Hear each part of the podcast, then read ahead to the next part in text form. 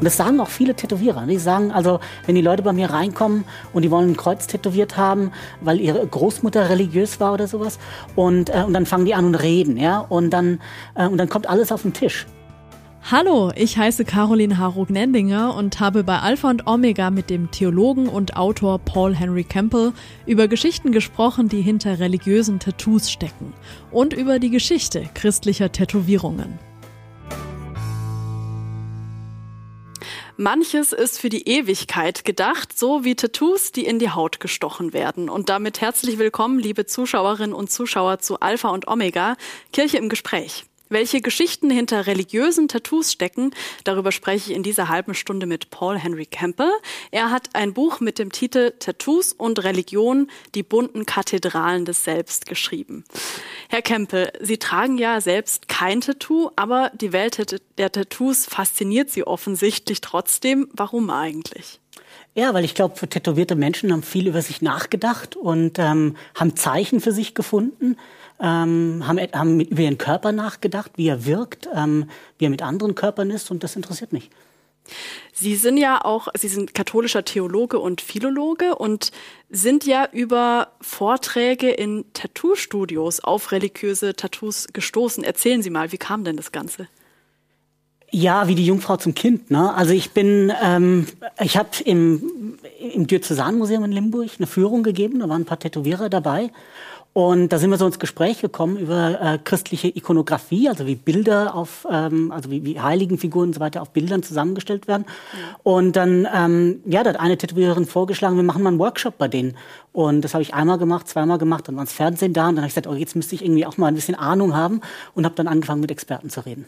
Und da ging es auch immer bei diesen Vorträgen äh, um Ikonografie, ne? Bei Ihnen dann. Genau, also es ging um es ging um äh, christliche Bilder, also Kreuzformen, äh, Mariendarstellungen und so weiter. Aber das war eigentlich immer nur beiläufig, weil dann gingen die dann kamen die Fragen, die Leute hatten dann haben ihre Ärmel hochgekrempelt, haben, haben sozusagen über ihre eigenen Zeichen auch gesprochen. Und so ist es eigentlich mehr zu so einem ja, zu einer Gesprächsrunde eigentlich gekommen. Ne? Also wie, wie finden wir Bedeutung, wie finden wir Symbole in unserem Leben und wie markieren wir die bei unserem Körper, ähm, dass wir sie immer mit uns tragen. Mhm. Laut einer Umfrage von 2017 von Statista trägt ja jeder vierte Deutsche mindestens ein Tattoo. Das ist schon relativ viel. Und sehr beliebt sind sie ja so am Fußknöchel, an den Armen und Schultern und am Rücken. Wie ist es denn so von diesen Motiven her? Also kommen diese religiösen Motive wie Kreuz, Maria und so weiter ungefähr so oft vor wie der Name vom Partner oder wie diese Engelsflügel, diese typischen? Ja. Also ich glaube, man kann unterscheiden. Ne? Also einerseits klar, es gibt diese explizit religiösen äh, Tätowierung. Das kann äh, ein Padre Pio sein, das kann äh, die Maria sein, das kann eine, eine islamische Kalligrafie sein, äh, das kann alles Mögliche sein. Und das sind sehr explizite Zeichen religiöser ähm, Bildwelten. Aber ich finde auch, wenn Menschen ähm, sozusagen nur eine Linie auf ihren Körper ziehen oder wenn sie den Namen des Partners oder auch ihrer Kinder oder ähm, den Fußabdruck von den Kindern auftätowieren lassen, ähm, das ist ähm, eine, eine Markierung eines Lebensereignisses oder eine Verbindung zu einem anderen Menschen, äh, die sozusagen durch dieses Bild oder durch diesen Schriftzug gestiftet wird. Und das, ist, das hat auch eigentlich was sehr Spirituelles an sich. Ne? Also einerseits gibt es diese expliziten Motive, ja, klar, die werden oft tätowiert, die werden oft, äh, ich gehöre irgendwie dazu, das gefällt mir, ist mir wichtig. Und dann gibt es aber diese ganze andere Dimension, wo Menschen eigentlich ihren Körper feiern und Symbole finden, womit sie die Dinge, die ihnen wichtig sind, an sich verewigen. Mhm.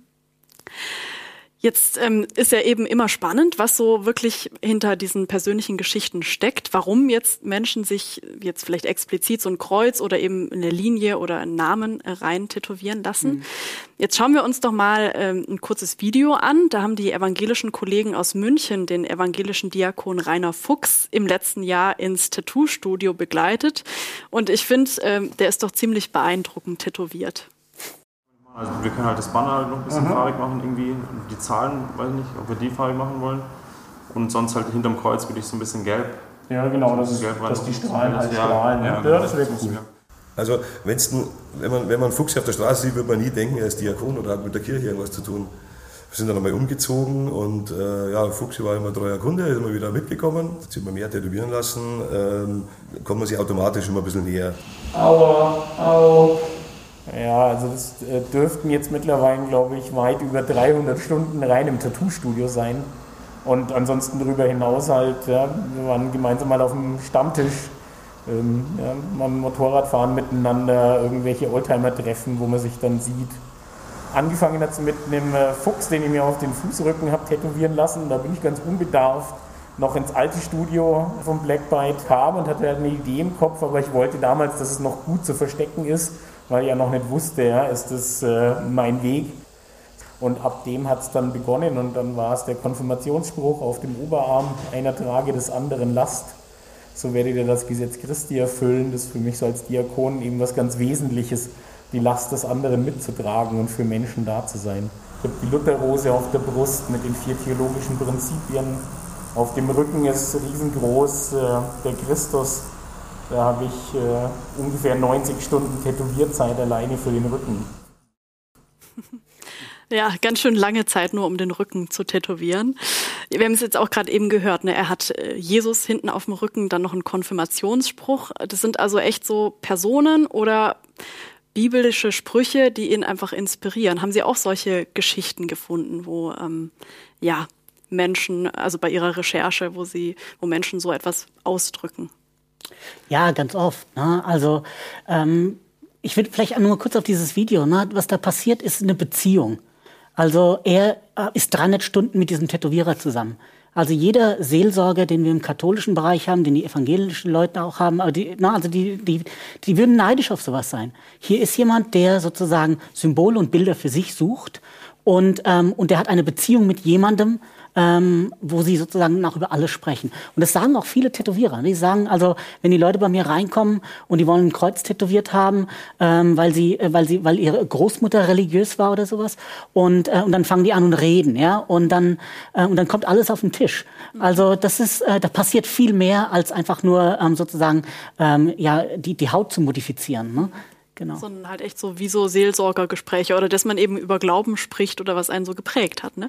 Ja, also dadurch, dass ein Symbol da ist oder dass ein Schriftzug da ist, also dass es um Zeichen geht und dass es um das geht, was, wo man in unser, im, im 21. Jahrhundert sowieso die ganze Selbstverständigung macht. Der Körper ist involviert. Ne? Wir ernähren uns, wir gehen zum Sport, wir ähm, äh, machen plastische Chirurgie. Also alles ähm, ähm, ist sozusagen, der, der Körper ist der Ort, an dem wir uns im 21. Jahrhundert über uns selbst verständigen. So, und dann bin ich mit jemandem zusammen, der diesen Prozess mit mir zusammen macht. Und ähm, also ich habe in Berlin einen Tätowierer kennengelernt, der war vorher in Tel Aviv, ist dann nach Berlin gegangen, hat da ein Studio aufgemacht und, ähm, und der hat gesagt, weißt du, wenn du, wenn du mit Leuten, wenn du Leute tätowierst, dann setzt du unglaubliche Energien frei. Und ähm, weil diese Auseinandersetzung, die sie mit sich haben, die sie also gegrübelt haben, wie sie ihren Körper äh, gestalten wollen, kommt sozusagen auf den Punkt. Also wird ganz viel Emotion auch freigesetzt. Und, ähm, auf und das, beiden Seiten. Auf beiden oder? Seiten, ja. Und ja, das eine ist eine professionelle Seite. Ne? Ich meine, nirgends findet man mehr Respekt vom menschlichen Körper als im Tattoo-Studio. Und ähm, ja, und die, und die gehen diesen Prozess zusammen. Mhm. Und die haben ja, man hat es eben gesehen in diesem Video. Ne? Also da ist eine wirkliche Beziehung entstanden. Und ich glaube, ich würde sagen, das ist eher typisch. Ne? Mhm. Haben Sie dann jetzt, ähm, also wenn Sie jetzt auch so verschiedene Tätowierer und Tätowierte und Sie haben ja auch eine Journalistin getroffen, mhm. ähm, wenn Sie da so nachgeforscht haben, was kam da noch so für persönliche Geschichten bei raus? Was kam da noch für persönliche Geschichten raus? Das sind so viele. Ne? Also zum Beispiel, dass die meisten Tätowierer ähm, irgendwie zu diesem Handwerk gekommen sind oder zu dieser Kunst gekommen sind. Die waren vorher irgendwas ganz anderes. Also das sind Leute, die, die suchen, die suchen sich selber und finden sich auf einmal in dieser Profession. Das hat mich immer wieder überrascht. Ja? Also wenn ich mit Hank Schiffmacher in Amsterdam gesprochen habe, also der hat Lady Gaga und die Red Hot Chili Peppers und so äh, tätowiert und, und dann erzählt er mir, was er alles sammelt. Ja? Und dass er irgendwie, dass er sich aus dem Heiligen Land ein Kissen äh, importiert hat, das irgendwie jemand benutzt hat, der Pilger tätowiert hat. Ja? Also wie so eine Reliquie im Prinzip. Also man, man, man lernt Menschen kennen, die ähm, ganz intensiv leben, die ganz intensiv nach, ähm, nach einer Ausdrucksform suchen, die sie auch, mit denen sie auch Geld verdienen können, einerseits, ja, aber auch ähm, mit denen sie sozusagen mit anderen Menschen etwas tun. Und ähm, das, ist, das, ist, das ist da immer wieder so gekommen. Und keiner hat sozusagen einen geraden Weg. Also keiner wacht morgens auf, wenn er, wenn er 15 sagt, ich will Tätowierer werden und geht dann in die, in die Ausbildung und wird Tätowierer, sondern die gehen über 100 Wege. Ne? Und ähm, also es sind Suchende, das ist das eine. So und dann die Leute, die sich tätowieren lassen. Ähm, ich meine, das ist so bunt wie äh, wie halt auch die Welt ist. Ne? Also ich meine, es sind auch nicht nur religiöse Symbole, aber man kann sagen, dass in in jedem ähm, in jeder Tätowierung einfach tatsächlich einfach diese Auseinandersetzung mit sich selbst steckt. Und das, ja, da bin ich immer wieder drauf gekommen. Und auch mit Gott vielleicht? Ja, nicht, ja, vielleicht nicht immer, ne? manchmal sicher, ja. Also wenn, wenn jemand ein sehr explizit religiöses ähm, Erlebnis hatte, sagen wir ein Pilgerweg oder sowas, ja, und ist nach äh, Santiago de Compostela gestolpert und äh, ist da endlich angekommen und dann lässt er sich die Jakobsmuschel äh, tätowieren, ja. entweder dort oder, auf, oder wenn er zu Hause ist, ähm, dann ist das wie so ein Souvenir. Ne? Mhm. Ähm, ja, ist aber auch seine Begegnung mit seinem Weg und seine Begegnung mit, ähm, was immer auf diesem Weg passiert ist. Mhm. Ja, so. Jetzt haben Sie ja auch einen Tätowierer getroffen, der Kathedralenfenster auf den Körper tätowiert ähm, und da wirklich so Originale abbilden will. Da zeigen wir jetzt auch mal die Fotos dazu. Mhm. Die sind ja schon, also finde ich auch sehr beeindruckend. Ähm, welche Idee steckt denn dahinter? Ja, das ist Michael de Poissy, der ähm, tätowiert irgendwo außerhalb von Paris, also so 20 Kilometer von Paris äh, entfernt. Und ähm, der war in Japan und hat in Japan diese Bodysuits gesehen. Also die, da sind sozusagen die japanische Mythologien, äh, die Shinto-Religion, die findet da in, in sehr ritualisierten, sehr formalisierten Ganzkörperkonzepten ähm, einen Ausdruck. Und dann hat er gesagt, ja, ich nehme das jetzt mit nach Frankreich. Ne? Ist es, ähm, ist es so ein Konzept, das irgendwie besonders gläubige Menschen oder irgendwie buddhistische Mönche das haben oder wer? wer ja, nicht sowas? unbedingt. Also also das, ja, es gibt es in, in dieser Shinto-Religion gibt es das natürlich, ähm, aber es sind sind einfach Mythologien, die sozusagen auf den Körper mit aufgetragen. Es gibt natürlich so auch Formen. Ne? Ich lasse mir das wie so eine Weste tätowieren oder ich ja. lasse mir das. Also die die ähm, die die Geschichte da ist ist glaube ich äh, zu kompliziert, um die jetzt kurz zu erzählen. Aber die Idee ist, dass äh, Michael de Poissy dann sagt, ja, das will ich mitnehmen, aber ich will nicht irgendwie dieses ganze japanische Zeug da mitnehmen und das klauen und das irgendwie, und außerdem bin ich Franzose und ich will irgendwas machen, was für Frankreich passt. Und dann will er eine Ästhetik finden, die, äh, die, ja, die aus, die, aus, aus, dieser, aus dieser Zivilisation kommt. Und er, und er findet die Glasmalerei der Kathedralen, also diese Bleiverglasung mit diesem ne, schwarzen Blei, das kleine äh, bunte Scheiben zusammenhält. Und dann ähm, ja, sagt er, okay, das ist super, da kann ich ein schönes Linework machen, also ein schwarzes Raster sozusagen auf dem ganzen Rücken und kann es dann, kann es dann farbig ausschaffieren, da bekomme ich wunderbare Bilder und kann damit spielen. Und dann sagt er, okay, ich suche mir jetzt 18 Franzosen ähm, und die werden gemeinsam das Nordquer, das, das große Fenster im Nordquerhaus der Kathedrale von Metz. Und dann teilt er das in Felder auf und dann machen diese Leute so eine Art kollektive Erfahrung, greifen tief in die Tasche, das kann man auch sagen, ja. Und ähm, ja, und, und ähm, sie haben ein ganz, es ist ein Versuch, ein Ganzkörperkonzept äh, mit einer europäischen Ästhetik quasi zu füllen. Ist es dann vor allem Schönheit oder so ein krasses Gemeinschaftserlebnis oder sagen die auch Mensch irgendwie, ja, diese Kathedralenfenster stehen ja auch so dieses Göttliche, was da so reinscheint in, den, in, die, in die Welt. Also steht es auch so ein bisschen dafür oder ist es vor allem diese Schönheit?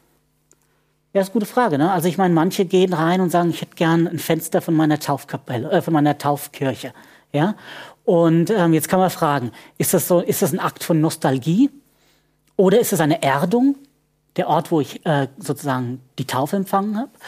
Ähm, das ist ein, das ist ein. Ich glaube, das muss man nicht entscheiden. Ne? Also ich glaube, ich glaube, man kann, man könnte, man geht ja auch nicht zum Gläubigen hin, wenn die, wenn die in die Kirche gehen und sagen, glaubst du wirklich? Ne? Oder wenn die seit 40 Jahren den, den Rosenkranz abstottern, da fragt man auch nicht, was drin ist. Ne? Also ich glaube, man sollte diese religiöse Motivation von Leuten, die tätowiert sind, nicht zu sehr befragen, sondern sie einfach erstmal anerkennen und, ähm, und sehen, dass da, dass da eine, ja, eine bestimmte Bildwelt aufgerufen wird. Mhm. Na, ich meine, klar, dann sind andere Kunsthistoriker, die, die finden irgendwie das geil, wenn sie irgendwie so ein Fenster haben, das mit Ronkalien um, um, umfangen ist oder wollen noch ihren Körper mit Wolken verbrauchen oder so. Ne? Also ich meine, da gibt's unterschiedliche Gründe. Ne? Ich meine, klar, ähm, da gibt's ästhetische Gründe und es gibt natürlich auch spirituelle Gründe. Aber es ist jedenfalls eine Investition in, seine, in seinen eigenen Selbstausdruck. Mhm.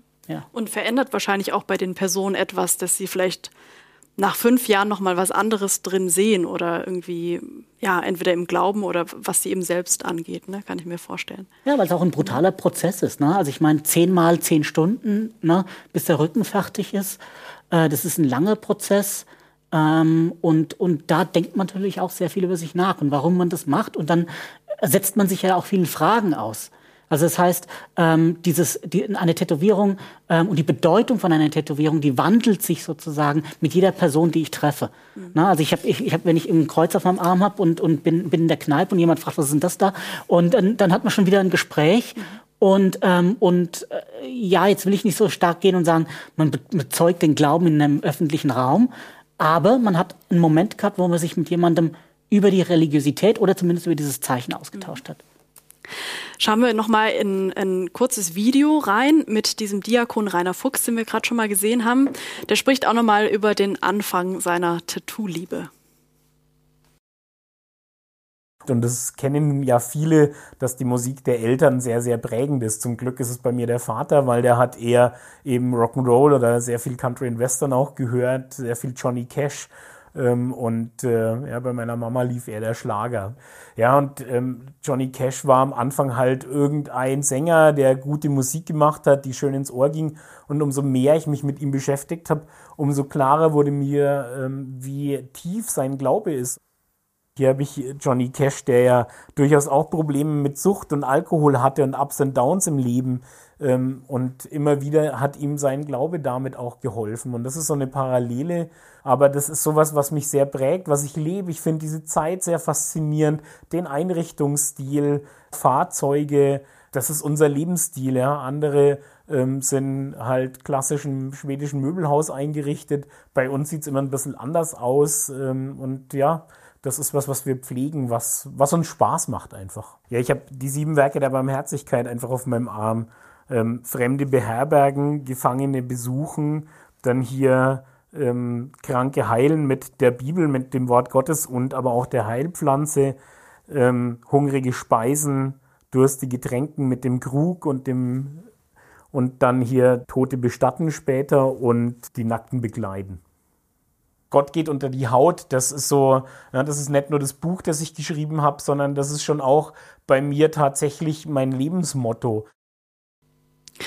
Ja, diese sieben Werke der Barmherzigkeit, das ist ja schon auch ein, so ein ziemlich außergewöhnliches Bild ne, ähm, als Tattoo. Jetzt ähm, zeigen wir auch mal Fotos, die wahrscheinlich relativ klassisch sind, denke ich mal. Und zwar von einer Ausstellung, oder Sie wollten noch was zu den sieben Werken sagen, ne? Naja, ich ja. meine, er stellt sich in eine Tradition. Ne? Im 15. Jahrhundert gab es den ähm, Dominikaner, den schwäbischen Mystiker Heinrich Seuse. Der hat sich sozusagen das Christusmonogramm, also die ersten drei Buchstaben vom Jesusnamen, mhm. auf seine Brust eingeritzt. Ne? Und ähm, ja, da, da hat man so ein Beispiel. Ne? Ich meine, der könnte auch katholisch sein. Das ist ja so barock, wie er da alles zusammengestellt hat. Wunderbar.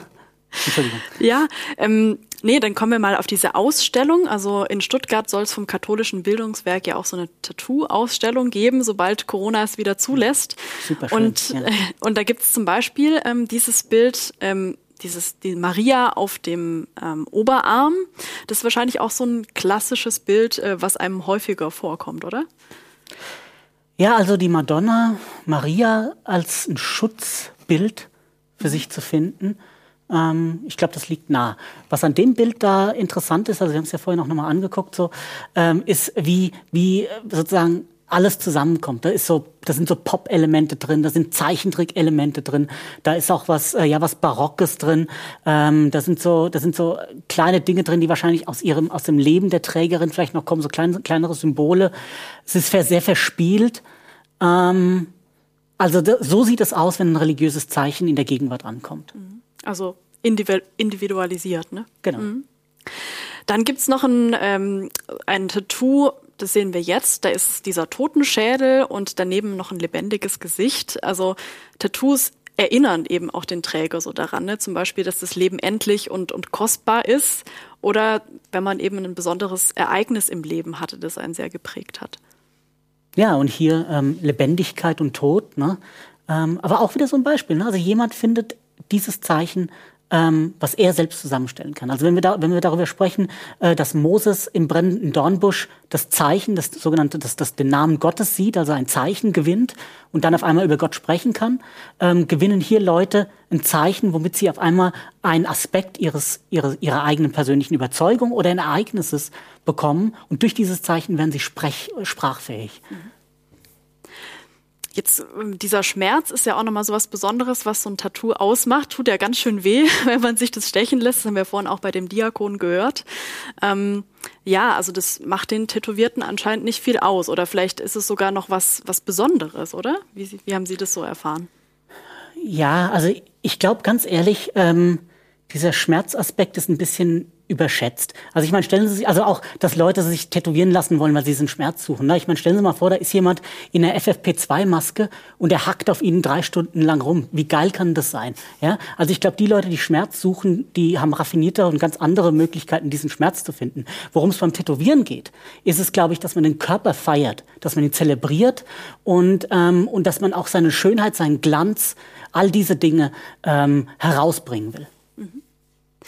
Jetzt ähm, ist ja so ein Tattoo relativ normal geworden, außer man hat irgendwie einen besonderen Job, irgendwie, wenn man bei der Polizei ist oder auf Ämtern oder bei der Kundenberatung ist so ein auffälliges Tattoo eher schwierig. Mhm. Aber ähm, es ist relativ normal und vielleicht können Sie mal so ein paar ja, Schritte äh, zeigen, so aus der Geschichte. Wie hat sich das denn eigentlich entwickelt, das Tattoo?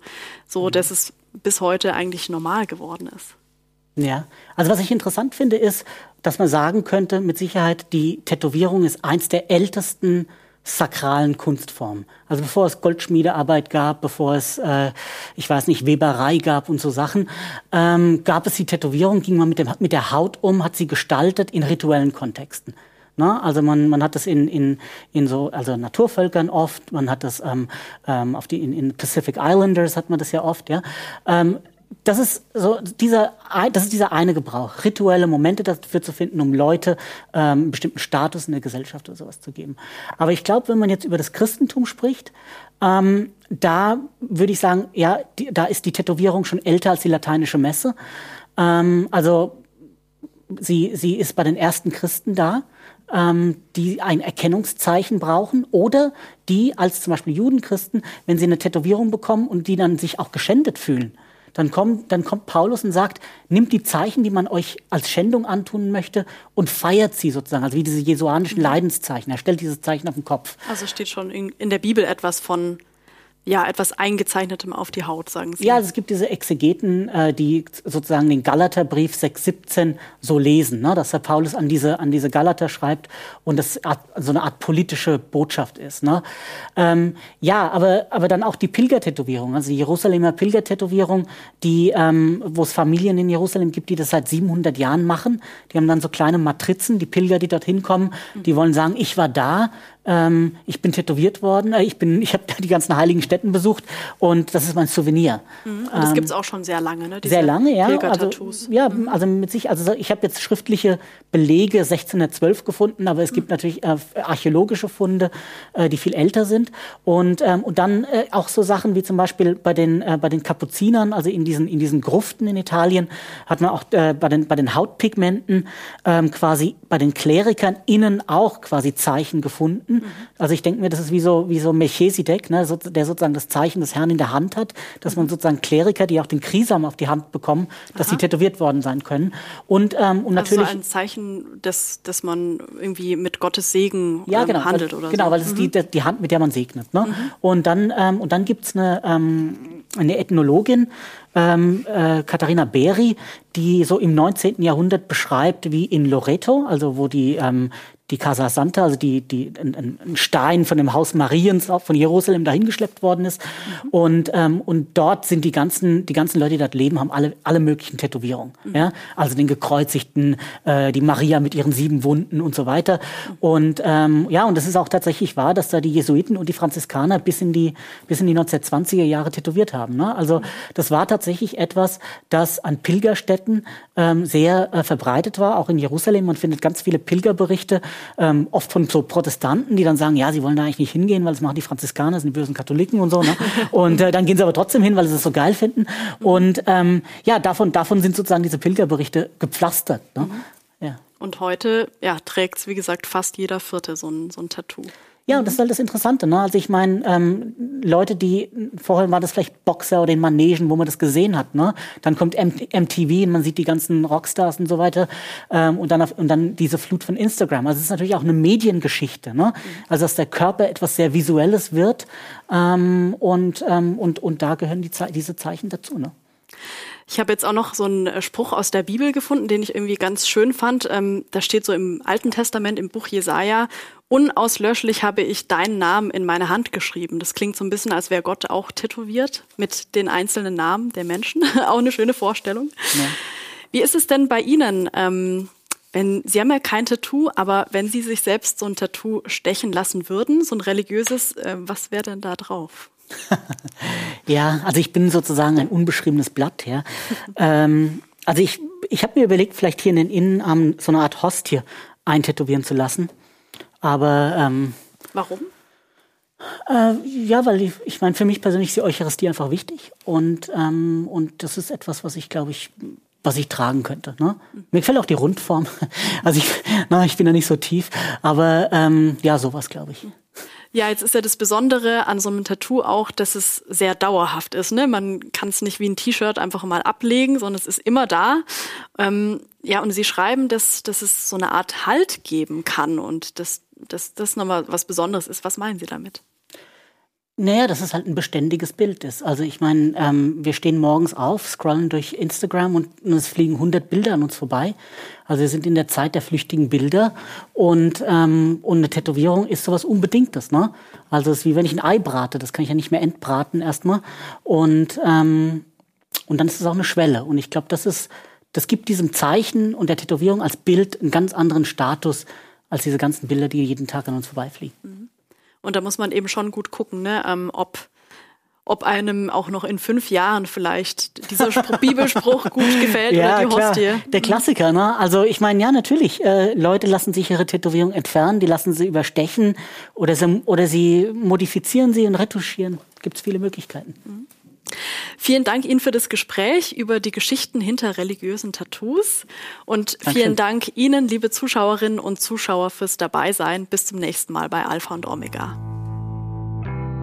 Alpha und Omega, der Podcast, ist ein gemeinsames Format der katholischen Bistümer Rottenburg, Stuttgart und Freiburg. Zu sehen sind die Sendungen bei den privaten Fernsehsendern in Baden-Württemberg und bei Bibel TV. Weitere Infos unter www.kipp-tv.de.